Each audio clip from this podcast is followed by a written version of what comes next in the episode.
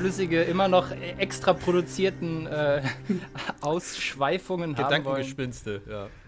Ja, nachdem wir uns jetzt ausreichend synchronisiert haben und noch mal ein bisschen dumm Rat gehalten haben, äh, noch, noch mal ein herzliches Willkommen an unsere Zuhörer zum Gradwander-Podcast, äh, in dem wir heute ein äh, sozusagen ein, ein, ein Brückenthema angehen wollen, was so den, äh, die Frage oder in die Kerbe haut, äh, wer muss denn jetzt wegen Klimakrise und so aktuell äh, aktiv werden, liegt das eher im äh, Feld der Politik oder eher beim Individuum? Ich wehre mich da immer so dagegen, da zu sagen, da muss jeder Einzelne was für sich finden, denn ähm, äh, es muss eine gute Mischung aus beidem sein. Aber wir wollen heute ein bisschen darüber sprechen oder uns die Frage stellen, wie demokratisch wir heute in Deutschland eigentlich sind. Äh, und ganz konkret mit dem Bezug auf Lobbyismus, worauf wir dann später eingehen werden. Äh, und ich denke, anfänglich stellt sich die Frage, ob mit so einer festen Grenze, also nach dem Motto Physik kennt keine äh, Kompromisse, wir von der Politik erwarten können, dass sie äh, harte Entscheidungen aufgrund von wissenschaftlichen Fakten oder Prognosen treffen kann. Ähm, kann man auf jeden Fall sagen, dass in einem System äh, oder besser gesagt in einer freien Demokratie, äh, von der wir immer noch voll, vollen Herzens behaupten äh, zu leben, ähm, durch äh, den Verlust von, durch, durch Lobbyismus, äh, Vertrauen, Kontrolle und Transparenz sehr viel, sehr großen Schaden nehmen können. Zumindest wenn die Regeln in äh, Lobbyismus äh, nicht klar gesetzt sind und auch äh, enforced werden. Also äh, auch nach, ähm, was sagt man denn, enforced? was sagt man denn im Deutschen? Äh, durchgezogen werden. Ja, wenn also, mit, mit, Nachdruck auf Einhaltung äh, gepocht wird. Genau, also nicht nur auf Freiwilligkeit, sondern auch so ein bisschen, doch mach mal. ähm, und ja, also Vertrauen, Kontrolle und Transparenz leiden durch äh, ungebremsten Lobbyismus. Und ich, ich, ich habe mich im Vorfeld so ein bisschen dagegen gewehrt, so einfach nur Beispiele von desaströsem äh, Lobbyismus aufzuführen. Da gibt es ja auch gerade schon genug. Ich, es, es sind, erstens sind es so viele und zweitens ist der Gaul halt wirklich tot. Also meiner Meinung nach muss man das Thema jetzt einfach mal so behandeln. Man, wir debattieren jetzt nicht mehr darüber, dass wir ein Lobbyregister brauchen, sondern das ist jetzt entschieden. Punkt. Wir haben das jetzt so entschieden. Das muss jetzt kommen. Und wir warten auf äh, einen entsprechenden, zufriedenstellenden Vorschlag der Bundesregierung und nicht das, was jetzt kam. Ähm, aber nochmal auf Vertrauen und Kon Kontrolle und Transparenz. Ähm, Vertrauen hat man ja jetzt während der Corona-Krise so ein bisschen gesehen, dass hauptsächlich dort entstanden ist, wo sich äh, Politiker zum einen ähm, ehrlich gezeigt haben, aber auch mit einem Pragmatismus an den Tag, einen Pragmatismus an den Tag gelegt haben, mit einer demonstriert, einen Demonstri aber auch gleichzeitig demonstriert haben, dass sie ein offenes Ohr für, äh, für die verschiedenen Stimmen aus dem politischen Diskurs haben. So, das wäre eine gute Herangehensweise, was äh, Vertrauen angeht. Kontrolle sieht man aktuell bei der CDU, dass es äh, die absolut noch nicht mal in den eigenen Reihen geht, wenn man sich die Massenbereicherung Massen, äh, äh angeht, anschaut. Ähm, wobei man bei der CDU und bei anderen Parteien der Mitte, wenn sie sich, wenn man denn so sagen möchte, äh, sehen, eigentlich, eigentlich sieht, ist, dass äh, sie ihr wahres Gesicht so ein bisschen entblößen. Und was Transparenz angeht, ja, die wird blockiert. Und äh, wenn diese drei Aspekte nicht funktionieren, dann sieht es um eine freie Demokratie schlecht aus. Zumindest sind das Aspekte, die stimmen sollten, um äh, die Leute dann auch in, die, in, eine Lage zu versetzen, ähm, Probleme zu erkennen, wie zum Beispiel ja, sehr also, wirtschaftsnahe Entscheidungen, die getroffen werden. Also Vertrauen, Kontrolle und Transparenz sind die Punkte, auf die wir gucken wollen. Wir denken, beim Lobbyregister wird etwas mehr in Richtung Transparenz irgendwie geschaffen. Wenn Politiker etwas mehr auch auf Leute eingehen und versuchen, da äh, Fortschritt zu machen, dann schafft das Vertrauen. Aber aktuell haben wir an vielen Stellen gerade ein großes Vertrauensproblem in die Politik, weil wir das Gefühl haben, irgendwie zumindest solche Sachen, die den Gradwandler mit betreffen, Klimawandel und so weiter, werden wir nicht ausreichend gehört. Oder fühlen uns nicht mehr direkt vertreten. Ne? Um das nochmal kurz. Ja, also wie Hannah Arendt schon gesagt hat, Meinungsfreiheit ist eine Farce, wenn die Informationen über die Tatsachen nicht garantiert sind. Ähm, das heißt, wir müssen erstmal, bevor wir hier größere Themen angehen, meiner Meinung nach äh, grundlegende demokratische Aspekte in grundlegenden äh, demokratischen Aspekten nachbessern. Ja. Ähm. Und, und man merkt es ja auch mit Populismus, wenn Leute erstmal versuchen, irgendwie von, von Fakten oder von eindeutigen Fakten abzulenken ähm, und dementsprechend versuchen, die, die klare Wahrheit irgendwie mit zu zerstören, dann äh, wird das ja auch öfter schon bezeichnet als der erste Einstieg in den äh, Faschismus als äh, Organisationsform, ne? also wo viele oder Autokraten äh, gerne versuchen wollen, etwas weiter in diese Richtung zu gehen ähm, wo wir in Deutschland da zum Glück nicht so weit sind wie in Ungarn oder irgendwie äh, unsere Orange da über den Atlantik hinweg äh, es schon gewesen ist. Ähm, aber wir natürlich trotzdem merken, wenn äh, Querdenker und ähnliches irgendwie so groß werden, wie können wir dem ganzen Einhalt gebieten? Also wo liegen die Ursachen des Ganzen eigentlich? Ja, und dann die Journalisten natürlich auch direkt angreifen. Also Querdenken hat ja einen unglaublichen Hass auf Journalisten, hat man jetzt ja auch bei äh, den letzten Demonstrationen gesehen. Und ich muss nicht mal sagen, welche das sind, weil man sieht es auf allen von denen. Ähm, und natürlich ist es immer eine Sache, dass halt äh, in, in die autoritätsgeprägten Charaktere haben ein, ein seltsames Verhalten oder ein seltsames Verhältnis zu Wahrheit und auch zu dem Konzept Wahrheit. Und diese, diese postfaktische Idee ist eine, eine richtig große Gefahr, weil wenn man sich nicht mehr an die Fakten hält, ist natürlich beliebig, was man tut und was die Politik tut. Und das heißt, wir haben eine sehr, sehr große Chance, dass das absolut Falsche getan wird. Ja, man verliert sich dann halt öfters in Details, ne? Irgendwie, wenn man, äh, oder man kann gut mit Details argumentieren, so Whataboutism, also von Sachen ablenken, äh, wenn das große Ganze eigentlich nicht wirklich klar ist. Und das wäre jetzt so mein Hauptargument. Wir wissen aktuell nicht wirklich, wo wir als Gesellschaft hinwollen, in einer Form, die sämtliche Bürger mitnimmt, wo sie sich mitgenommen fühlen und auch nicht äh, Leute das Gefühl haben, okay, wenn jetzt äh, die Ökowende kommt, dann wird für mich erstmal alles teurer, also muss ich irgendwie Lebensabstriche machen oder mir wird die ganze Zeit immer nur Verzicht gepredigt, ähm, so wie das bei einigen ankommt. Ähm, oder wie ich das auch in anderen Kontexten mitgehört habe, wenn man jetzt sagt, irgendwie, wir sollen jetzt alle vegan werden, dann äh, ist das eigentlich eine, ein Anschlag oder eine äh, Anschuldigung an äh, die Landwirtschaft, wie wir sie in Deutschland gehabt haben, dass die Bauern in der Vergangenheit immer alles falsch gemacht haben. Ähm, wo ich mir denke, solche Sachen denke ich in dieser Form jetzt nicht. Ähm, und das ist eher ein Versuch, irgendwie Leute mitzunehmen und äh, das System zu ändern, anstatt irgendwie gegenüber einzelnen Leuten Anschuldigungen zu machen, dass sie gerade ein falsches Leben leben oder so. Ähm, aber ich glaube. Ja, aber wir haben ja gar nicht das Problem, dass wir, dass wir, also ich sehe das Problem gar nicht da, sondern ich sehe das Problem, dass noch nicht mal, dass, dass, dass Tatsachen, auf die wir uns eigentlich geeinigt haben, nicht als solche äh, kommuniziert werden.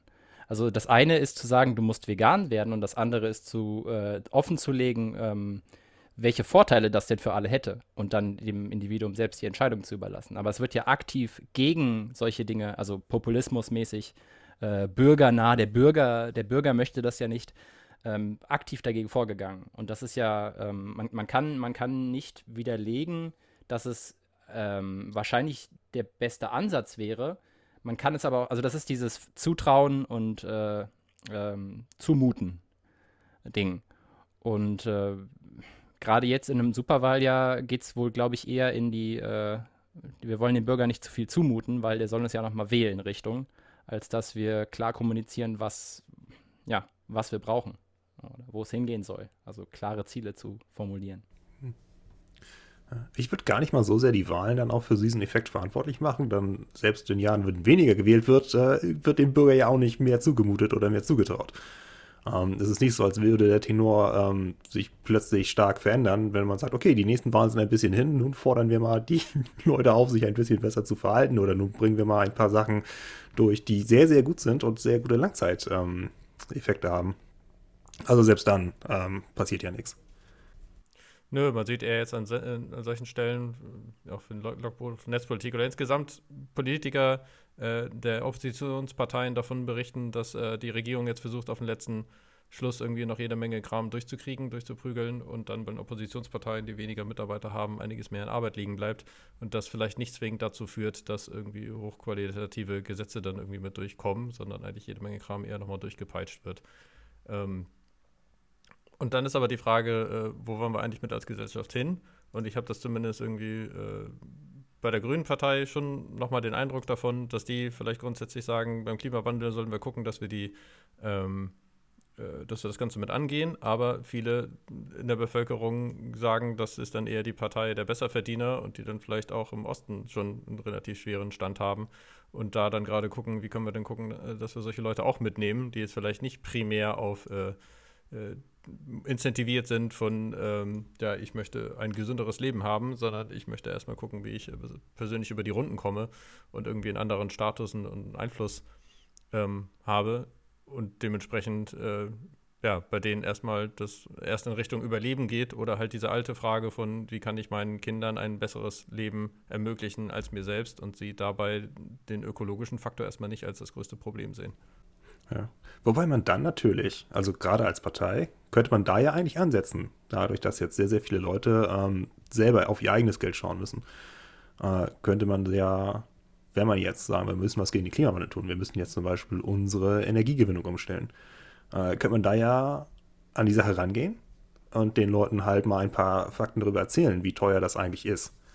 Ähm, wie zum Beispiel, wie teuer ist jetzt eigentlich der Strom aus den regenerativen Energiequellen im Vergleich zu den fossilen. Und ich habe damals auch in der Schule gelernt, das ist scheiß teuer, Strom aus regenerativen Energiequellen, aber das war Mitte der 2000er und seitdem hat sich einiges getan. Und spätestens ab 2018 ähm, ist es so, wenn man sich die Gesamtkosten anguckt, geteilt durch die Gesamtenergie, die rauskommt. Das heißt, Levelized Cost of Energy.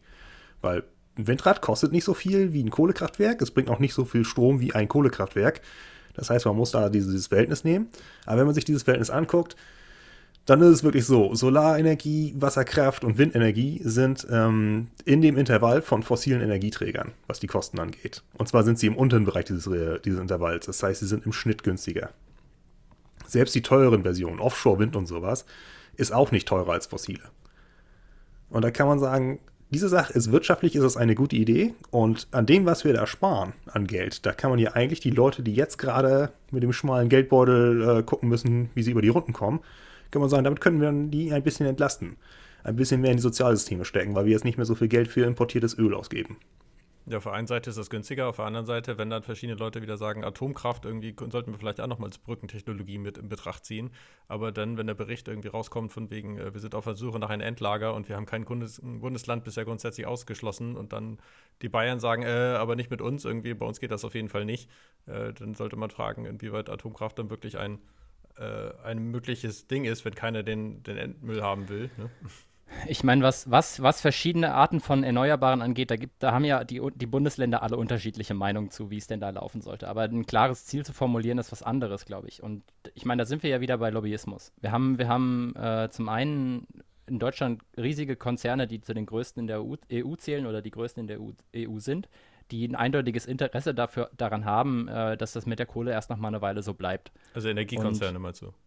Ja, ja, ja. sorry. Ähm, und interessanterweise stellen wir fest, dass äh, die Bundesregierung nicht irgendwelche Rahmenbedingungen setzt, um äh, äh die Energien regenerativer zu machen, sondern jetzt anhand von, von dem, was mit der Windenergie in den letzten, im letzten Jahr oder in den letzten drei Jahren passiert ist, feststellen kann, dass eine Regierung hier blockiert. Und also meiner Meinung nach lässt sich das rein, rein didaktisch äh, ähm, nur dadurch erklären, dass da wirtschaftsnahe Vertreter äh, ja, mit Peter Altmaier sich zusammengesetzt haben oder ein bisschen WhatsAppen und eben klar gemacht haben, dass man bestimmte Gesetzesentwürfe denn so und so abschwächen möchte. Oder also da, ich finde, da ist der, der, der eindeutige Footprint von Lobbyismus halt sehr stark zu spüren. Weil da nicht nur Rahmenbedingungen gesetzt werden oder äh, geleitet wird so, sozusagen, sondern aktiv verhindert wird.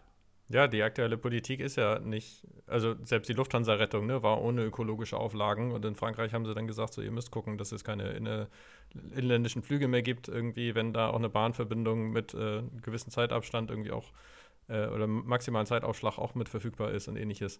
Ähm, und die aktuelle Regierung das nicht mit so in Betracht zieht, ähm, was mich eigentlich ein bisschen wundert, wenn Merkel doch eigentlich eine Wissenschaftlerin ist, aber ähm, man merkt leider ja auch, dass sie in den Runden bei Corona und so weiter äh, schon eine klare Meinung hat, aber da jetzt auch nicht ganz so äh, Gehör findet in einigen Stellen. Ich habe so ein bisschen das Gefühl, Merkel ist schon mit einem Fuß ähm, aus dem Kanzleramt draußen. Sie ist schon so in diesem, ja, was so Leute so machen, kurz bevor sie im naja. Ruhestand sind. Oder sagen so, ah, ich habe auch keinen Bock mehr. ich setze mich nochmal dazu, ich sage nochmal, ja, was ich denke. Ja.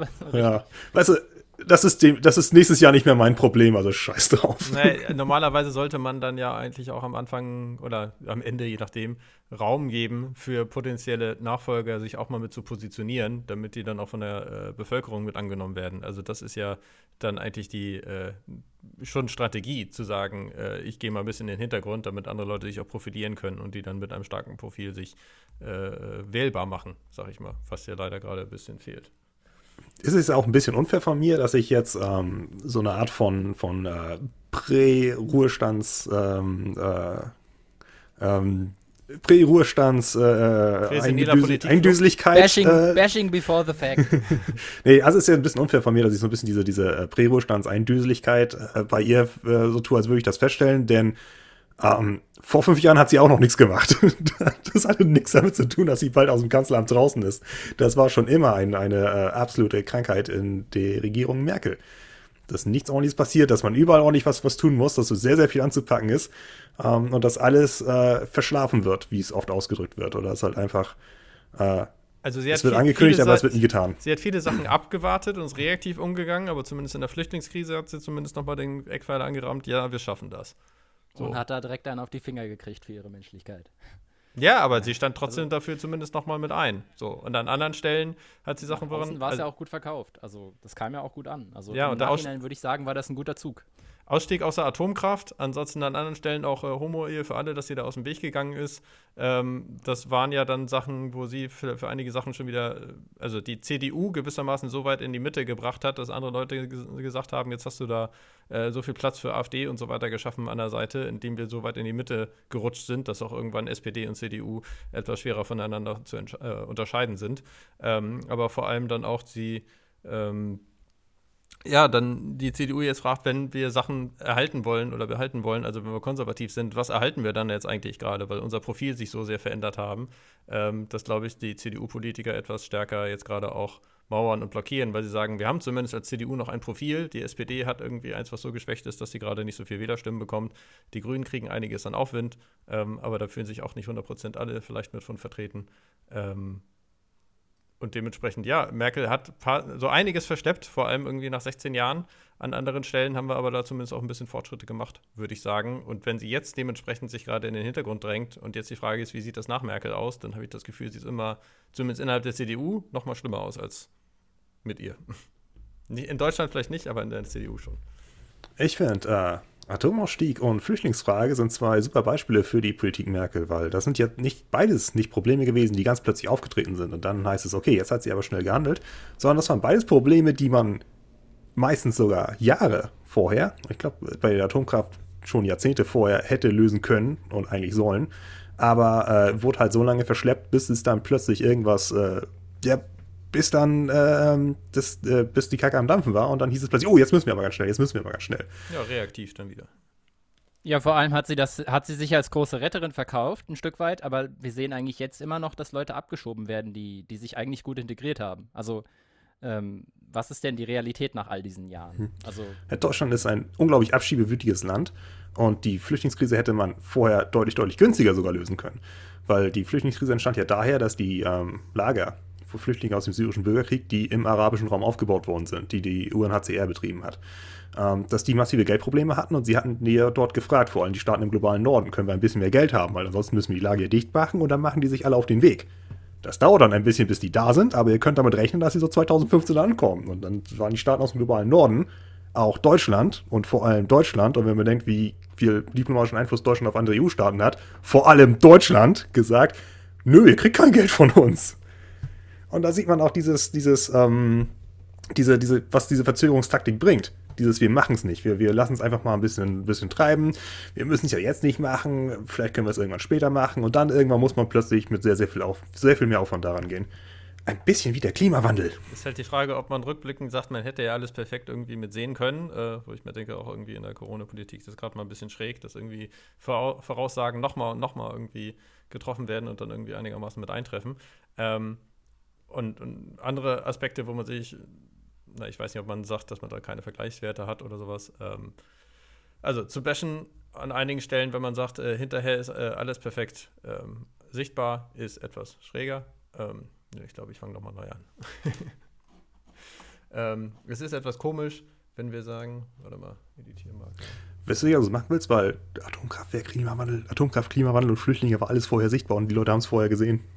Ja, Genau. aber wir waren ja eigentlich bei, bei dem Effekt von Lobbyismus, ne? Also wir, wir schweifen jetzt so ein bisschen in eine Analyse von vergangenen politischen Entscheidungen ab, die unter Umständen gar nicht so lobbyistisch beeinflusst wurden. Ich würde gerne noch ein bisschen auf Verkehrswende und so eingehen, wo, wo eine große Bereitschaft und noch eine sehr noch viel größere Notwendigkeit für besteht. Ähm, Beispiel Tempolimit oder äh, ja, neue, neue Bewegungsarten. Ich meine, die Grünen verkaufen die Elektromobilität, aber die wissen eigentlich auch, glaube ich, in der Basis, dass das mit der Elektromobilität so eine Sache ist, äh, wenn äh, die Voraussetzungen dafür nicht stimmen, wenn es weiter aus Kohlekraft äh, kommt und wenn äh, die Batterien weiter unter unmenschlichen Zuständen produziert werden. Genau, dann, dann ist da halt trotzdem die Frage, was ist denn eigentlich die Vision, die wir haben? Dass wir irgendwann sagen, okay, wenn wir jetzt auf Elektro umstellen und dann gleichzeitig in der Energiewende arbeiten und dementsprechend dann auch die Elektroenergie voranbringen, wir müssen an sämtlichen Stellschrauben gleichzeitig drehen, irgendwie, damit etwas äh, entsprechend diesen Fortschritt macht. Aber die Frage ist, wo wollen wir denn als Gesellschaft hin? Ähm, und ich habe das Gefühl, dass das nicht klar definiert ist, ähm, in einer Form, wo wir die Leute mit mitnehmen, wo man sagt, irgendwie, ihr habt weni weniger gesundheitliche Probleme. Auch in Regionen, wo bisher gerade viel vom Kohleabbau gemacht wird, äh, gibt es andere Möglichkeiten, diese Leute auch arbeitstechnisch mit aufzufangen. Wir haben Veränderungen, die so groß sind. Früher waren sämtliche Veränderungen meistens innerhalb von mehr als einer Generation. Und auch in Firmen war so Innovation, naja, der Junior kommt irgendwie ans an Steuer ähm, und dann reicht das schon aus. So, und heutzutage haben wir viele Firmenchefs, die sich während ihrer eigenen äh, Zeit nochmal äh, neu erfinden müssen. Und theoretisch dann auch Politiker, die das machen müssen und auch Ja, als Gesellschaft. Das, aber das ist ja, also ich würde jetzt mal ein konkretes, ein ganz kon- konkretes Utopia anstreben, nämlich, dass wir tatsächlich nachvollziehen können, wer sich, wer denn, wer denn welche Interessen tatsächlich in der Politik auswirkt. Also wie sich, wie sich Interessen in der Politik tatsächlich auswirken. Ähm, wir müssen dieses, dieses Sagen, wir, wir müssen an vielen verschiedenen Stellrädern gleichzeitig oder parallel und auch noch reaktiv verstellen.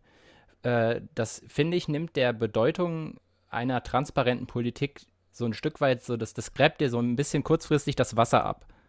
Weil ich glaube, die Bedeutung ist äh, höher als das, was das angeht. Was so ein Lobby, also wirklich ein hartes Lobbyregister angeht.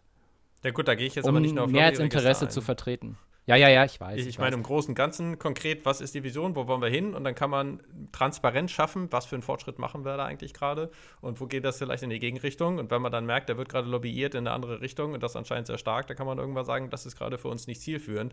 Wir können vielleicht irgendwie mal äh, den Leuten Gehör schenken, aber das dann auch gleichzeitig mit kritisch hinterfragen und nicht irgendwie eins zu eins in Gesetzentwurf mit übernehmen, was ja, wie es ja gerade aktuell passiert. Aber mein An Ansatz ist dementsprechend gemeinsam eine Vision zu schaffen, auf, als Europa gegründet wurde. Irgendwie hatten wir eine Vision. Für die heutige Generation ist vieles davon schon so normal, dass wir keinen Krieg haben und ähnliches, dass die Frage ist irgendwie, was ist denn der nächste Schritt? Was ist denn das, wo wir als Gesellschaft hinwollen? Und ich habe das Gefühl, Und ich finde, genau solche Utopien werden halt unterbunden. Also Ja. darüber zu reden, wo Ähm. möchte man hin, das, genau das wird durch Int Intransparenz stark unterbunden. Weil du diese, dieses Signal, was, was du durch wer macht was und wer, wie wirkt sich was aus, das kommt gar nicht erst bei den Leuten an, beim Souverän sozusagen an. Die, das, das Bewusstsein dafür kann sich gar nicht schaffen, wenn, wenn, wenn es eine, Dunkel, eine Dunkelzone ist, in der in Hinterzimmertreffen und in geheimen Chats äh, geredet wird. Na, Das ist halt die Frage, ob die Komplexität in der Welt durch Globalisierung an, auf der einen Seite nochmal mit angestiegen ist, aber vor allem, dass, dass wenn eine Partei 16 Jahre lang an der Macht ist, irgendwie die einfach irgendwann betriebsblind werden und wir dahingehend einfach mal hm, Nicht, dass ich es vorher nicht schon gewesen Ja, die Nee, aber ich meine, das ist ja eine Eigenschaft konservativer Parteien. Also visionslos zu sein, ist ja, das ist ja eigentlich die, die Definition von konservativem Denken. Ja, Ist Status- ja eigentlich Status eine, quo erhalten. eine Visionslosigkeit. Von daher, daher muss man das ja natürlich von, von Linken und Grünen eher erwarten als von, von äh, ja, alteingesessenen Parteien. Aber was ich von ihnen schon erwarten kann, also als e egal ob Vision oder nicht Vision, ist eben eine Offenheit. Weil das äh, unwider, un, äh, sagen wir mal, unwiderlegbar zu einer funktionierenden Defo Demokratie gehört. Also das sind schon Ansprüche, die ich unabhängig von der Partei, äh, den Ansichten der Parteileute äh, erwarten kann. Ja, da Ja, gibt es ja. ja. diesen schönen Spruch, die, die Demonstration ist die Stimme der Leute, die sonst nicht mehr gehört werden. Und wenn wir das gerade mit Fridays for Future und so weiter sehen, wie viele Leute da auf die Straße gehen, wie das immer mehr werden, dann äh, merkt man eindeutig, dass sich Leute nicht gehört fühlen. Auch bei AfD-Anhängern ich mein. Kleine Anekdote dazu, ne? Also hier war ja, war ja Freitag war ja Klima, äh, Klimatag, äh, globaler, globaler Klima, Klimastreik. Klima, ja. Klimastreiktag. Und ähm, als Beispiel dafür, ich, also ich bin die ersten paar Kilometer mitgefahren, Fahrraddemo, und irgendwann zog dann der Schneesturm auf nach der dritten Autobahnabfahrt, die man jetzt passiert hatte. Also äh, Fahrraddemo über die Autobahn. Und irgendwann zuckt dann Klima, äh, Klima, zuckt dann der, der Schneesturm auf und die Leute sind halt eis, eiskalt weitergefahren, weil es, es waren noch ein paar Kilometer. Also da, da, ist schon eine sehr große Beharrlichkeit da bei den Leuten, die da an sowas regelmäßig teilnehmen. Also wirklich. Eiskalt weitergefahren im Schneesturm. Viele, viele Kilometer. Aber dieses, ähm, dieses, diese mangelnde Transparenz, das ist ja auch ein Problem und ich glaube, das verbindet auch so ein bisschen die Probleme, die wir dort haben. Also nicht nur, dass es halt, eigentlich an und für sich ist es ja, gehört es zu den Spielregeln ähm, von einer Demokratie und eigentlich auch sogar von jeder Republik, dass die Politik transparent und offen die Entscheidung treffen, dass die Bürger das sehen und nachvollziehen können, was da passiert. Und natürlich ist es auch so, wenn diese Sachen im geheimen Hinterzimmer äh, irgendwelche Absprachen getroffen werden und die eigentliche Politik findet irgendwo statt, wo der Bürger das nicht mehr sehen kann. Das signalisiert schon allein auf einer unterbewussten Ebene, ähm, dass der Bürger mit der Politik nichts zu schaffen hat. Und das bringt ihn dann auch dazu, aufzuhören, äh, zu, politisch zu kommunizieren. Also ich kenne das aus anderen Stellen, wenn man das im beruflichen Kontext mit hat, dass äh, hundertprozentige Transparenz ähm, manchmal, also einfach nur um der Transparenz willen, ähm, auch nicht immer nur das Zielführendste ist. Äh, Information ohne Kontext kann gerne einfach direkt missverstanden werden, genauso wie Bild und so weiter sich immer ein Zitat aus dem Kontext rausholen, irgendwie, was äh, dann so polemisch wirkt, irgendwie teilweise, dass es, äh, aber man, ne, also so oft wie Drosten misszitiert wird oder missverstanden wird, irgendwie äh, spielt das dann teilweise genau in die andere Richtung. Und halt die Frage ist, was heißt dann Transparenz? Aber die Frage ist, Transparenz heißt, dass man sich die Informationen alles holen könnte, wenn man dann wollte. Ähm, oder dass man sagt, okay, wir versuchen ähm, im Zweifelsfall auch mit weniger Worten trotzdem klar zu kommunizieren, was wir denn haben wollen, ohne dass wir jetzt ein, ein medialen, äh, mediales weißes Rauschen drumherum auch nochmal mit haben. Ähm, das ist, glaube ich, für mich so die Frage. Das Problem sehe ich aber noch nicht. Also, dass wir zu viel Transparenz haben und dass die Leute müde sind, alles nachzuschauen, äh, das sehe ich jetzt noch nicht. ich auch nicht. Ich kann mir ja. gut denken, dass daher so die, die Idee von den Politikern irgendwann mal gekommen ist, aber die das dann irgendwann zu sehr in die Richtung getrieben haben. Lässt sich halt gut verkaufen, das Argument, ne? Also, zu viel, zu viel Transparenz ist auch doof und es ist, ist viel, viel Papierkrieg und so. Also. Ich würde auf keinen Fall sagen, dass ein Mangel an Kontext das gleiche ist wie zu viel Information oder zu viel Transparenz, weil an für sich wird dann ja etwas geheim gehalten, vor allem, was man tatsächlich gebraucht hätte. Es gibt natürlich auch noch eine Gegenstrategie, das ist, wenn man sich mal die, ähm, die ja, doch eine, eine Gegenstrategie, um Leute zu, zu beeinflussen ähm, durch die Politik. Das, wenn man sich mal anschaut, wie Wladimir Putin in Russland an die Sache rangeht. Ähm, dort funktioniert die Kontrolle nicht, dass man Leuten Informationen vorenthaltet, sondern dass man denen einfach so viel Zeug gibt, dass sie den Überblick verlieren können. Das ist das Firehosing-Prinzip. Ähm, die äh, Donald Trump-Regierung in den USA hat auch etwas Ähnliches gemacht. Da kam ja jeden Tag ein Skandal. Man hat sich zwei Wochen lang die Sachen angeguckt und denkt, denkt sich so, meine Fresse noch eins, wie lange war der im Amt? Ein Monat und wir haben schon so viele Skandale und es kommt einfach noch einer und noch einer und man hat schon die ersten zehn schon wieder vergessen, als die nächsten gekommen sind. Inflationär, ja.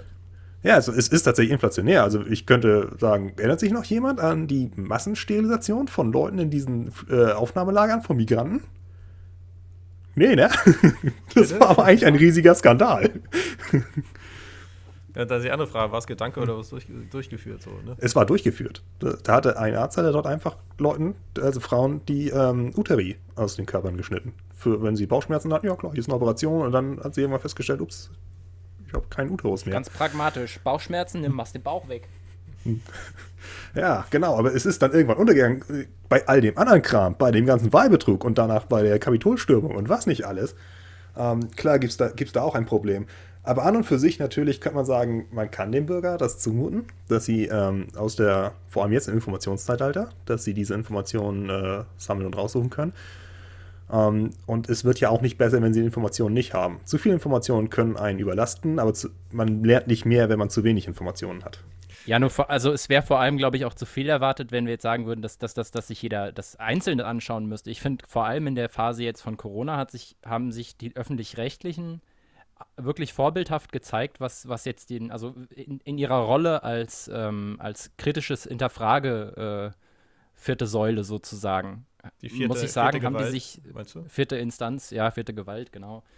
ähm, haben sie sich absolut vorbildlich verhalten. Also ich kann mich noch daran erinnern, wie Marietta Slomka, äh, ich glaube, wer war es denn, ähm, wie im Heute-Journal äh, in, in, die Zange, in die Mangel genommen hat und es danach direkt weiterging. Also die Medienzyklus hin, hin oder her, ich, ich finde, das Erste, was wir dadurch gewinnen, ist, dass sich die Medien, egal ob jetzt äh, manipulativ oder nicht, dass, dass, dass diese, diese Themen und diese Treffen und diese Kommunikation Teil von Debatten werden können dadurch.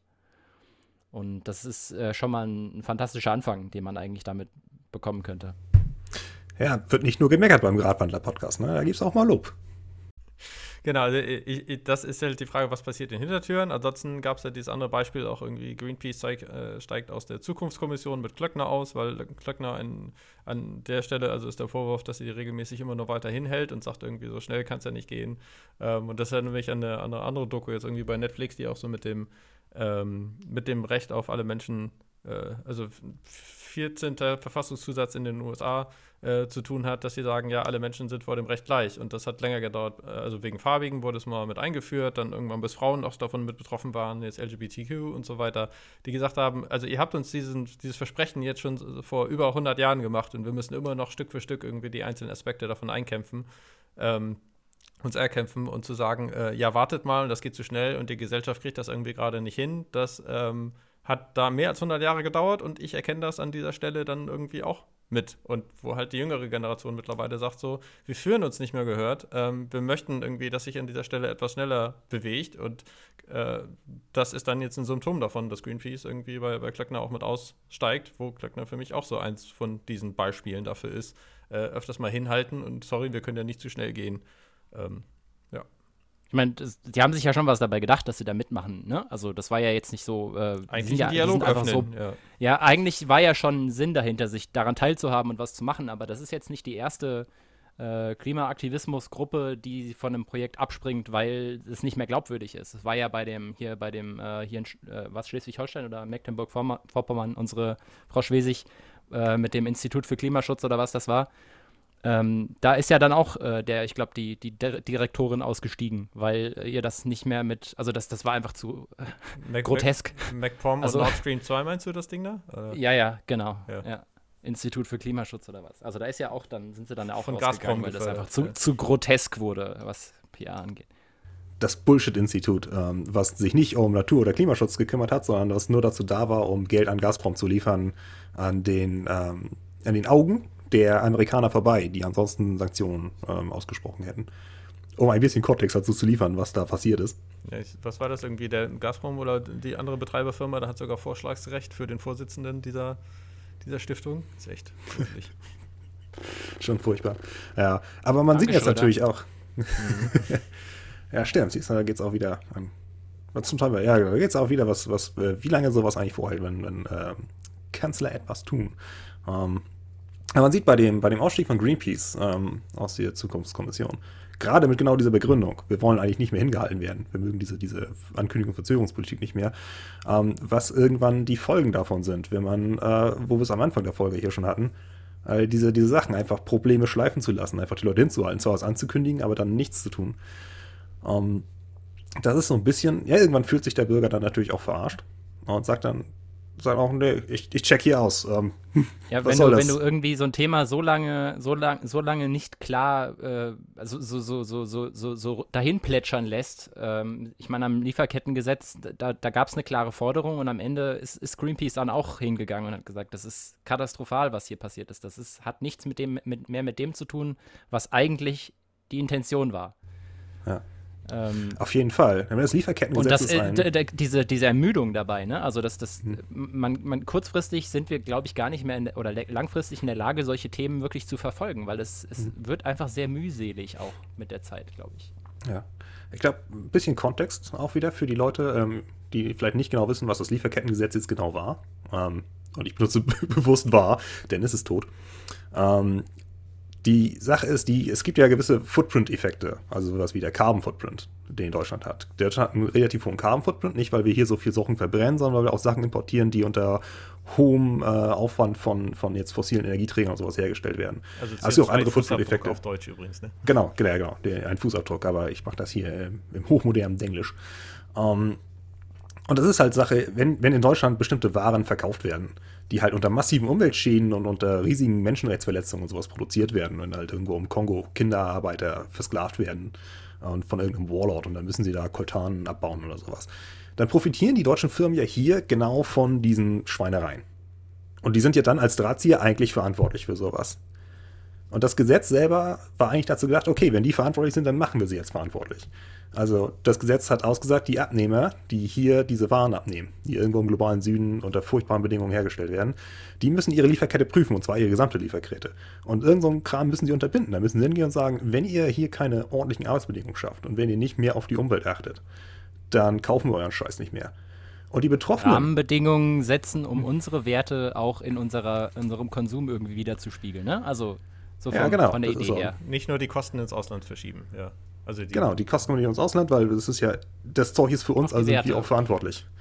Ja, genau, das, das ist so ein bisschen diese, diese, diese Machtposition, diese wirtschaftliche Machtposition, die eigentlich die, die der globale Norden hat über ähm, Afrika und Ostasien und Südamerika, die immer auch was für was Gutes nutzen, statt nur um Leute zu auszubeuten. Genau, es, es, es muss ja nicht was Schlechtes sein. Naja, moralisch Ja. vorangehen eigentlich. Idee grundsätzlich, ne? Ja, Aber- vor allem, vor allem Ansprüche, also äh, Grundsätze durchsetzen.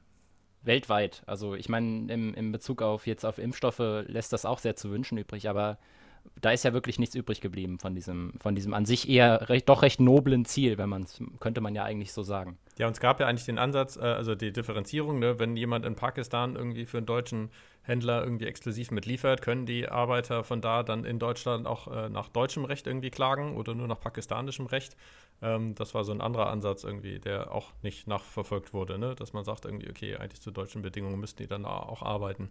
Ähm, also eine andere Form von Lieferkettengesetz, weil jetzt ja gerade die Frage ist, wenn du sagst, äh, ja, ihr müsst bis in das zweite oder dritte Glied irgendwie in eurer Lieferkette dann nachbeweisen, äh, beweisen irgendwie, dass das nachhaltig war und dann sagt man, jetzt schaltet man noch zwei, drei Firmen mit dazwischen und dann irgendwann ist es wieder komplett verschleiert. Ähm, das ist natürlich auch Glöckner-Style, komplexer. alles freiwillig. Ja, vor allem zweites bis drittes Glied ist ja jetzt auch schon ähm, deutlich, deutlich besser wäre es gewesen als das, was wir jetzt bekommen haben. Ähm, weil die Sache ist die, nachdem halt ein paar Lobbyisten von den Wirtschaftsverbänden sehr wegen Briefverkehr mit Peter Altmaier hatten, auf Vornamensbasis, ähm, wurde aus diesem Gesetz plötzlich was sehr, sehr anderes. Also erstmal greift dieses Gesetz gar nicht mehr bei allen deutschen Firmen durch, sondern nur noch bei denen, die mehr als 1000 Mitarbeiter haben. Und das ist weniger als die Hälfte der deutschen Firmen, weil so Cyberpunk-Zustände, weißt du, so Multicorps, die irgendwie ganze Städte oder sowas sind, äh, das gibt's noch gar nicht. das ist so ist noch-. Ich glaube, glaub, erstmal 3000 und dann irgendwann später alle ab 1000. Ne? Ja, genau. Es ist, es ist furchtbar. Es, es betrifft erstmal sowieso nur inzwischen nur eine Minderheit der Firmen.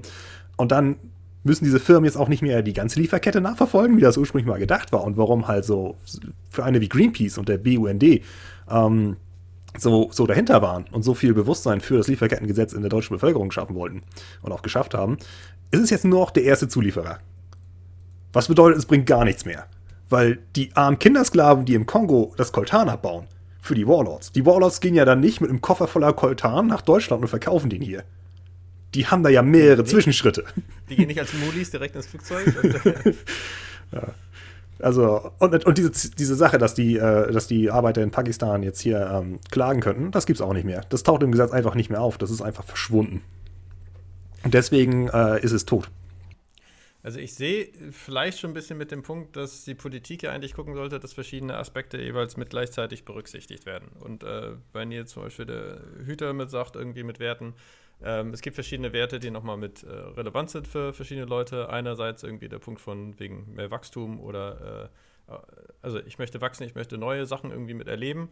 Ähm, ich möchte aber auch irgendwie Sicherheit und soziale Bindung und Beziehung haben. Ähm, und wenn dann jetzt wir die Schulen schließen, dann kriegen da Kinder irreparable Schäden irgendwie, weil ein Jahr oder ein halbes Jahr irgendwie in, während der Schulzeit jetzt so viel Effekt hat wie zehn Jahre sonst Ja. in den, in den Über, wenn man oder 70 oder ist. Kita, ne? Die Kinder. Wie lange ist Kita normalerweise in deinem Leben? Wie lange gehst du in Kita? Hm. Ja, und dann Also, halt die Frage, was haben wir da Ja, für das Ex hat nicht existiert, ne? Das, das hat halt diese Phase in dem Leben dieser Kinder hat einfach nicht existiert, in der sie sozialisieren können. Ja, und da kann es dann halt sein, dass verschiedene Sachen irgendwie mit außen gegeneinander ausgeglichen werden müssen, was ja eigentlich auch die, die Aufgabe der Politik ist, dass, weil das so komplex ist, dass nicht jeder einzelne von uns diese ganzen Sachen irgendwie nochmal mit äh, sich mit beschäftigen kann und theoretisch dementsprechend äh, die diese Komplexität irgendwie von uns wie soll ich sagen, abhalten sollen vielleicht oder irgendwie, dass sie qualifiziert und informiert sind. Aber wir sollten natürlich noch gucken, dass sie insgesamt nach unserem Interesse handeln. Und da ist die Transparenz, glaube ich, gerade nicht so wirklich hergestellt, sondern wir haben einfach das Gefühl, da läuft gerade irgendwas richtig quer. So, und was genau, dann auch nicht mehr den Interesse, also einem, einem, gewichteten Interesse. Ja, wobei De Demokratie ja auch nicht nur die Diktatur der Mehrheit sein soll, sondern eigentlich, dass man, also auch im alten Griechenland war ja die Grundlage davon, dass es immer mindestens eine Diskussion gibt, dass man irgendwie eine Möglichkeit hat äh, zu, zu, debattieren und auch die Gegenseite konkret mal mithört, was ja gerade das ist, was wir auch mitfordern. Und im alten Griechenland war die, die Aussage, dass halt viele Bürger damit hinkommen konnten. Ja, es, also die Definition von Bürger war damals etwas anderes, aber ähm, da waren ja viele noch, äh, wohnten überhaupt in derselben Stadt und jeder konnte hingehen und sich einfach auch irgendwie an der Diskussion mit beteiligen, wenn er wollte. Heute kannst du vielleicht irgendwie die Debatten aus dem Bundestag oder sowas nochmal mit äh, im Fernsehen sehen, aber wie kannst du dich da aktiv mit dran beteiligen? Und kannst sehen, dass du nichts siehst, weil also ich, also was immer so behauptet wurde, Debatte in den Bundestag bringen und das Ganze diskutieren, ich sehe es ehrlich gesagt nicht und ich gucke viel äh, aktuelle Stunde auf Phoenix. Also ich sehe nicht, wie da offen debattiert wird. Das ist eigentlich ein fröhliches Angrinsen und auf gute Zusammenarbeit äh, sich gegenseitig wünschen, aber die Gehässigkeit im Bundestag ist momentan auf einem All-Time-High, muss ich sagen. Also so viel an politischem Diskurs findet da nicht statt. Wie viel Gehässigkeit? Das wäre ja doch mal wieder Antagonismus, oder? Ist schon viel Antagonismus ja. im Bundestag. Äh, der, der Tonfall im Parlament ist furchtbar geworden. Ähm, es ist gut, dass sie das mit einem Noise Gate rauscanceln, was da, was da während den Reden passiert, weil äh, das ist da ist. Was in Hintergrundgeräuschen reingeworfen wird. Ja, okay. Ja, der Vergleich mit Athen ist natürlich, also mit der, mit der Athener Demokratie der Antike, ist natürlich auch ein bisschen ein Problem, weil das war ein Stadtstaat. Mhm. Und da ist natürlich weniger Leute und die können halt zusammenhängen. Also das ist auch der Grund, warum historisch gesehen Inselstaaten meistens demokratischer waren als, als große Landstaaten. Ähm, also die Faroer waren schon immer demokratischer gewesen als Russland. Ja, es ist halt die Frage irgendwie, kannst du ähm, Basisdemokratie machen, wo jeder irgendwie komplett nochmal mit abstimmt? Ähm, oder wir haben ja, aus meiner Sicht wäre es dann halt auch jetzt gerade der Grund für eine repräsentative Demokratie. Ähm, ne? Wie willst du Demokratie skalieren? Ähm, und irgendwann ist die Frage, wie willst du das dann auch global skalieren irgendwie, weil ich das Gefühl habe, dass da noch weniger davon ankommt. Und leider schon auch auf EU-Ebene, wo sich Leute nicht mehr so richtig vertreten fühlen. Da gibt es ja dann jetzt die Bewegung zu, ähm, zu Volksabstimmungen, die dann noch bindend sein sollen und ähnlichem ähm, wo ich mir denke, das kann man vielleicht, äh, also die Idee, dass Leute ihre Meinung einbringen können sollen und gehört werden sollen, der bin ich irgendwie nicht entgegengesetzt als solches.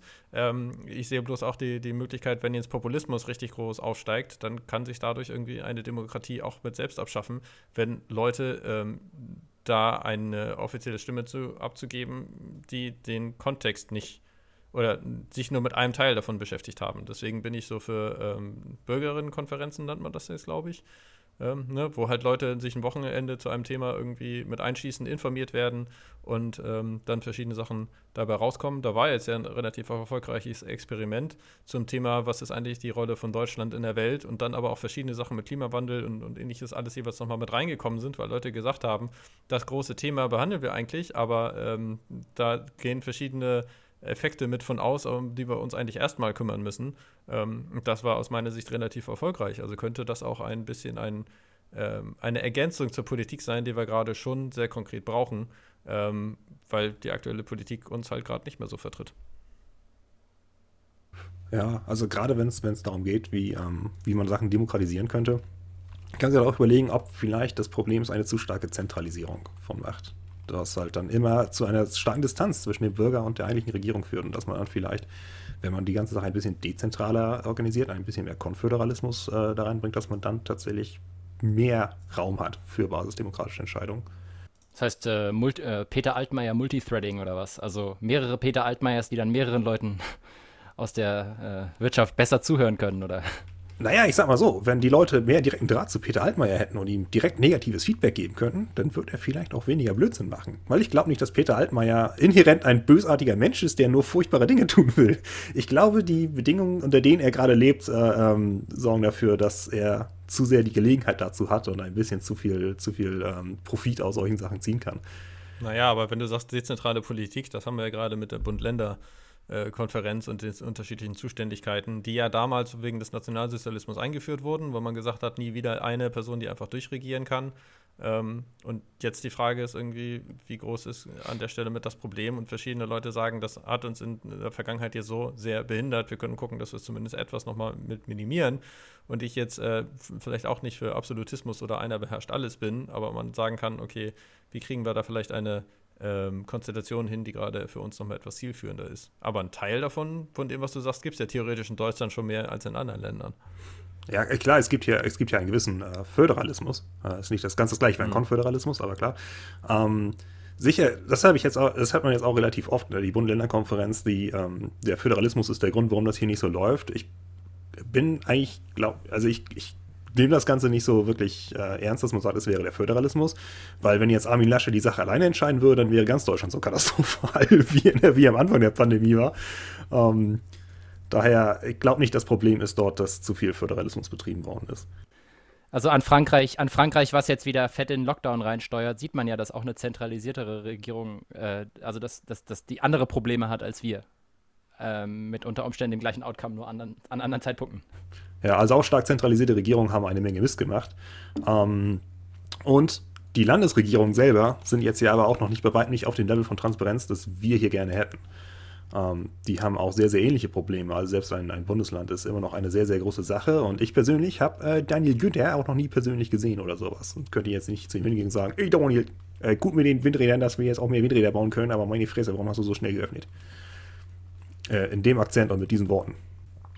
Ja, aber ich meine, die Demokratiefrage äh, ist, ist auch spannend, aber wir wollten hier eigentlich so ein bisschen über Lobbyismus reden. Und ähm, ein großes Problem, das ich auch mit dem, mit dem Lobbyismus habe und wo man jetzt auch beim Lieferkettengesetz es eigentlich sehr, sehr gut sieht, wie ähm, einfach es durch, durch dieses äh, Lobbyismusproblem, das wir in Deutschland haben, wie einfach es ist für bestimmte Verbände und Lobbyisten, es ist äh, wichtige Neuerungen und wichtige Änderungen einfach zu verhindern und diese, diese Stagnation herbeizuführen die wir ja am Anfang der Folge auch stark beklagt haben. Und dass wir dadurch, der Lobbyismus ist in gewisser Weise auch zum Teil dafür verantwortlich, dass wir diese Ankündigungs- und Verzögerungspolitik haben, die Greenpeace auch schon ange, angemerkt hat. Und dann kann man sagen, ist es der Lobbyismus? Ist, es das, ist das die, die unterste Ebene? Ist das die Grundlage, auf der wir kommen? Oder vielleicht müssen wir noch eine Ebene tiefer gehen und wie weit ist es? Und das ist natürlich alles ein bisschen schwierig. Aber immer wenn, wenn ich ähm, diese Ankündigungsverzögerungspolitik wirklich sehe, und das ist ja auch, wie äh, Jens Spahn versucht, die, die, die Pandemiekrise zu managen, ähm, wo er immer sehr, sehr viel verspricht und dann kommt es halt einfach nie. Und da muss ich daran denken, was ähm, Mark Fisher in einem Buch geschrieben habe, das ich, sehr, das ich gelesen habe. Das heißt Capitalist Realism, wo es darum geht, dass halt ein Wirtschaftssystem, das im Verfall ist, das an seinem Ende angekommen ist, ähm, dort findet eine bestimmte, ein, ein, bestimmter Effekt statt, den er, den er wahrgenommen hat und den er verglichen hat mit der Sowjetunion. Ähm, und zwar alles Handfeste verschmilzt zu Werbung und PR. Und er vergleicht das in der Sowjetunion mit großen Prestigebauten, die dort stattgefunden worden sind, die halt dann allerdings wirtschaftlich nicht viel gebracht haben. Das sah zwar beeindruckend aus, aber viel hatten die Leute davon auch nicht. Und hier ist halt auch, es gibt zwar immer sehr, sehr viele beeindruckende Ankündigungen, es gibt eine große Pressekonferenz, wie toll das Lieferkettengesetz ist. Jens Spahn verspricht halt hier, oh ja, Anfang April werden die Hausärzte alle Leute impfen. Und wir haben bis Sommer jedem Menschen ein Impfangebot gemacht und dann kommt da doch nichts bei rum. Und das ist an und für sich ein massives Problem. Nicht nur, weil diese Sachen, diese Änderungen und diese Maßnahmen wir brauchen. Wir brauchen halt eigentlich eine funktionierende Pandemiebekämpfung. Wir brauchen Klimawandel auch eine sehr, sehr äh, durchgehende und sehr schnelle Umstrukturierung unserer Energiewirtschaft. Es ist auch, weil die Leute, die Bürger, gerade dadurch sehr, sehr viel Vertrauen in die Politik verlieren. Denn Leute wissen, wenn sie verarscht werden. Zumindest auf einer unbewussten Ebene wissen sie, wenn ihnen jemand was verspricht und dann kommt es einfach nicht mehr. Ja gut, aber zumindest ist das Gefühl zu vermitteln, dass man verarscht wird. Das ist sehr einfach. Ja, aber ja. ich meine, Vertrauen zu verspielen ist ja einfach. Aber mit der Argumentation, die du gerade gebracht hast, das wirkt so nach Prachtbauten und so weiter, damit wird damit sagt man, geht man auf einen völlig anderen Bereich und lenkt eigentlich von dem ab, irgendwie, wo es gerade nicht mehr ganz gut läuft. Das ist, glaube ich, immer noch was anderes als direkt in dem Bereich. Also, wenn man in Russland sagt, wir bräuchten eigentlich Häuserbau und irgendwie es werden keine Sozialwohnungen mehr gebaut, dafür bauen wir aber einen großen Palast und sagen, wir haben irgendwie die Größe unseres Imperiums dadurch nochmal mit unterstrichen, dann bist du auf einem völlig anderen Gebiet und versuchst damit abzulenken. Das ist was anderes, als zu sagen, Wohnungsbau, ja, es kommt, ja, es kommt und dann kommt es nicht. Oder, also das sehe ich Klar, es ist nicht, Unterschied. Ja es ist nicht exakt dasselbe. Es, es greift halt in die, ähm, es greift halt in, in die gleiche, ja, übergeordnete, in den gleichen übergeordneten Effekt ein. Nämlich, dass halt, es wird zwar, es wird zwar sehr viel, sehr viel angekündigt, es wird sehr viel Werbung gemacht, aber es kommt nichts bei rum. klar gibt es klar gibt's auch Unterschiede, aber ähm, was, was sehr ähnlich war, die Leute in der Sowjetunion wussten auch, dass sie verarscht worden sind. Ähm, das ist relativ klar. Sie hatten nicht die Gelegenheit, das so offen zu sagen wie wir jetzt. Ähm, was, was gut ist für uns. Ähm, aber sie wussten es auch. Und das ist halt auch, also dieses, dieses äh, Verspielen von Vertrauen war dort und ist hier eigentlich auch in, in gewisser Weise ein Effekt, der da ist. Ja, und vor, ich meine, das ist ja manchmal Hilflosigkeit oder, oder Kompetenz, ist eine andere Frage. Ähm, aber wenn wir jetzt sagen, wir sind schon seit über einem Jahr in dieser Pandemie und eigentlich könnte man da schon mal etwas Kompetenz aufgebaut haben in diesem Zeitraum, ähm, und wenn dann auf einmal so eine Horroransage kommt, wie Jens Spahn und äh, Andi Scheuer zusammen sind irgendwie die, für die Impflogistik zuständig, ähm, dann frage ich mich, was hat die Regierung eigentlich aus dem gelernt bisher, was sie gemacht hat? Ich meine, die haben halt anderes, die haben halt Besseres zu tun. Ganz, ganz offen gesagt, die haben halt, glaube ich, teilweise Besseres zu tun, als sich äh, um, um Zukunftsplanung der Pandemie äh, zu kümmern. Also, das ist die Frage, womit sie sich beschäftigen, wenn sie nicht kennen, die ja, genau, genau, da, spielen oder so. Oh. Genau darauf will ich hinaus, womit sie sich befassen. Also ich meine, wir, wir, wir, das sind jetzt auch wieder ganz viele Beispiele und wir haben viel, wie wir Lobbyismus beschreiben können und äh, viele Aspekte davon, aber die Forderung ist halt eine ganz einfache, ne? Und die passt immer noch nicht. Nach Entwurf, jetzt ernsthaftem, wenn man das so nennen möchte, ernsthaftem Entwurf. Ja, ich, ich habe halt immer noch ein bisschen im Kopf die Frage, was ist eigentlich, ich meine, okay, wenn jetzt doch nochmal Corona irgendwie theoretisch ein Thema ist, was ist eigentlich das Ziel, was wir damit erreichen wollen? Ist es die Minimierung von Toten oder die Minimierung von, von gesamtgesellschaftlichen ähm, ich sag mal, menschlichem Schaden. Ne? Wenn, Schäden, ja, Wenn Kinder halt irgendwie langfristige psychologische Schäden davon tragen, kann man das irgendwie in einen äh, in eine Balance bringen? Oder sagt man, welche verschiedenen Sachen versucht man eigentlich gegeneinander auszubalancieren? Also ich glaube, das wäre im Sinne einer transparenten Diskussion irgendwie schon auch mal sehr hilfreich. Genau, und, genau. Also das ist halt eine Sache, sagen, die man wie, auf jeden Fall diskutieren muss. Ja, und wie groß ist der, äh, der, der Einfluss von Wirtschaft dabei? Also wie hoch wird Wirtschaft über andere Sachen gesetzt oder irgendwie Das ist, ne? das also, ist ja genau deswegen, was so krass ist, ne? Das, sind, das ist eine, eine, eine etwas, was wir de offen debattieren müssen. Also gesellschaftlicher Schaden und direkte Tote das, das, das muss man offen, offen diskutieren, wie, wie schwer da bestimmte Entscheidungen wiegen. Und das, Aber doch, das ist, ist eigentlich halt dasselbe bei der Klimakrise, ne? Genau dieselben Dimensionen, genau dieselben Ebenen. Auf jeden Fall extrem ähnlich, nur dass wir jetzt halt konkret Fälle haben, in, wo wir wissen, was die mit ihren, was sie, was sie, in, also wo wir, wo wir halt bei der CDU gesehen haben, was passiert, was sie tatsächlich aus dieser Krise ziehen, nämlich ja ähm, Einnahmen im ja, also, ganz also, konkreten ich, Fall. das war ja auch bei Laschet Sohn so. Also ähm, das ist, ist, ja jetzt nicht nur bei irgendwelchen Partei, äh, Teil, äh, Parteimitgliedern, ähm, die, die, von denen man nie was gehört hat. Ja, also für, für mich ist das ein ähnlicher Punkt zu sagen, sind das nicht eigentlich fast so dieselben Dinge? Weil irgendwie, wenn mittlerweile heute junge Leute irgendwie eine Depression kriegen, was sie, weil sie sehen, dass irgendwie, wie geht das mit der Umwelt um ähm, und was, in was für eine Zukunft gehen wir rein und du dann eine psychologische Depression oder sowas ähnliches kriegst, das ist, glaube ich, vergleichbar dann nochmal anders mit dem Corona. Ja. Und natürlich haben wir da zwischen der Corona-Krise und der Klimakrise auch die Parallele, dass selbst die vorgeschobenen Gründe, die jetzt gerade da sind, wie Wirtschaft oder wie jetzt bei der ähm, Pandemiekrise, äh, wenn die Kinder nicht mehr in die Schule gehen, dann haben wir da soziale Probleme. Selbst da könnte man immer noch argumentieren, dass halt sehr, sehr ähm, schnell und sofort und rigide, ähm, nicht rigide, aber ja doch mit, mit sehr viel Elan gegen die Krise vorgehen. Sowohl halt sagen, die Covid-Fallzahlen so schnell wie möglich runterzubekommen, als auch zu sagen, die äh, Energiegewinnung so schnell wie möglich umzustellen. Hilft eigentlich auch bei dieser Ebene. Weil wenn man die Covid-Fallzahlen sehr schnell sehr weit runter bekommt, dann kann man die Schulen auch wieder aufmachen und müssen sie dann nicht zwei Wochen später wieder schließen, weil alle Covid haben. Und das gleiche ist halt auch mit der wirtschaftlichen Frage des Klimawandels. Wenn wir jetzt sofort äh, die Energiegewinnung umstellen auf auf Sachen, die halt erstmal nicht wirklich teurer sind, weil erneuerbare Energien sind nicht teurer, ähm, dann haben wir später viel, viel mehr Geld, weil wir die Klimafolgenschäden nicht alle bezahlen müssen. Also da, da haben wir doch auch einen, einen sehr interessanten, eine sehr interessante Parallele also, zwischen beiden Krisen. Ja, wenn wir jetzt gerade sowieso schon in so viel Frustration landen, dann würde ich doch vielleicht langsam mal gucken, dass wir zu Forderungen kommen. Und zwar einerseits, dass man irgendwie, wenn man bei klimapolitischen Maßnahmen oder vom großen Ganzen eigentlich sagt, worauf man äh, hinsteuert, also äh, wenn selbst jetzt die CDU sagt, irgendwie, ja Gott, die Schöpfung sollten wir irgendwie nochmal mit erhalten, ähm, wo ist denn da die Balance irgendwie, die man eigentlich anstrebt? Ähm, dann aber auch irgendwie zu sagen, was für Studien oder ähnliches gibt es denn eigentlich, die sagen, was wir da jeweils alles für auch wirtschaftliche und äh, gesellschaftliche Einsparungen haben, um die ganzen Sachen auch irgendwie mit in die Diskussion zu tragen, weil die gefühlt immer etwas zu kurz kommen, wäre zumindest mein, meine Wahrnehmung. Ähm, und dann dementsprechend auch zu gucken, Bürgerinnenkonferenzen mehr mit durchzusetzen, ähm, weil die gerade einen großen Teil von dem abdecken, was wir nicht in der Politik nochmal mit reinbekommen. Und ich meine, Lobbyregister, ähm, das ist ja sowieso schon gerade in Deutschland die konkrete äh, Forderung, wie ich das mitbekomme. Habt ihr dem Ganzen noch was Wann? zu ergänzen? Naja, zur Forderung Ähm, Lobbyregister. also, ein funktionierendes ja, Lobbyregister und nicht das, was wir jetzt haben. Ja, stimmt. Also ich, ich würde sagen, ähm, wenn wir jetzt schon so, ein, so eine hart aber fair Abschlussrunde machen, also meine Forderung wäre, gebt, den, gebt dem Souverän die Möglichkeit, selbst zu äh, interpretieren, nach wessen äh, Einfluss äh, ihr eine bestimmte Entscheidung getroffen habt. Also äh, gebt mir die Möglichkeit, nur die Möglichkeit, selbst einzusehen und zu entscheiden, ähm, warum ihr en wie entschieden habt. Und mit Also souverän meinst du jetzt den Bürger, die- ne? Oder? Genau, ja, den, den Bürger, ja. Weil genau. das souverän nicht kennt als, glaube ich, nicht als, jemand, der massive Ja. Ver als Vertrauen, Vertrauen verlierenden das Individuum äh, hätte gerne etwas mehr Möglichkeit, das selbst nachzuvollziehen. Ja, das wäre so meine Forderung. Ein bisschen mehr sich an das Ideal der, der Demokratie und der Republik halten, dass halt die Entscheidungen sind, sind transparent, sie sind einsehbar, sie sind vom Bürger nachvollziehbar. Denn wenn mir scheißegal ist, äh, was die Regierung tut und ich möchte keinen Einfluss darauf haben und nicht wissen, was passiert, dann kann ich auch in Saudi-Arabien leben. Die ganzen Ja, Influencer, bei dir die klappt das mit dem Impfstoff ja super. Ja. Okay, also das war unser Take, was, was aktuell Lobbyismusdebatte angeht, unsere Gedanken dazu. Wir sind der Gradwandler. Danke Felix, danke Nils ähm, und bis zum nächsten Mal. Gebt uns gerne Feedback, auch uns zu unserem neuen Format. Wir haben es diesmal ein bisschen anders probiert, wie ihr es wahrscheinlich mitbekommen habt. Aber äh, bleibt handlungsfreudig, bleibt energisch. Irgendwie, äh, wir hoffen, ihr habt beim Klima, äh, globalen Klimastreik auch mitgemacht.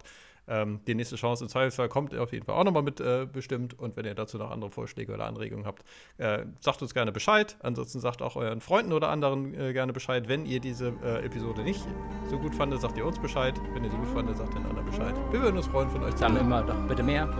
Genau, beides. Selbst wenn die Episode nicht gut fand, sagt es den Freunden Bescheid, dass sie es trotzdem hören. Vielleicht haben die eine andere Meinung. Und, hilft's euch. Hört den Podcast. Fertig.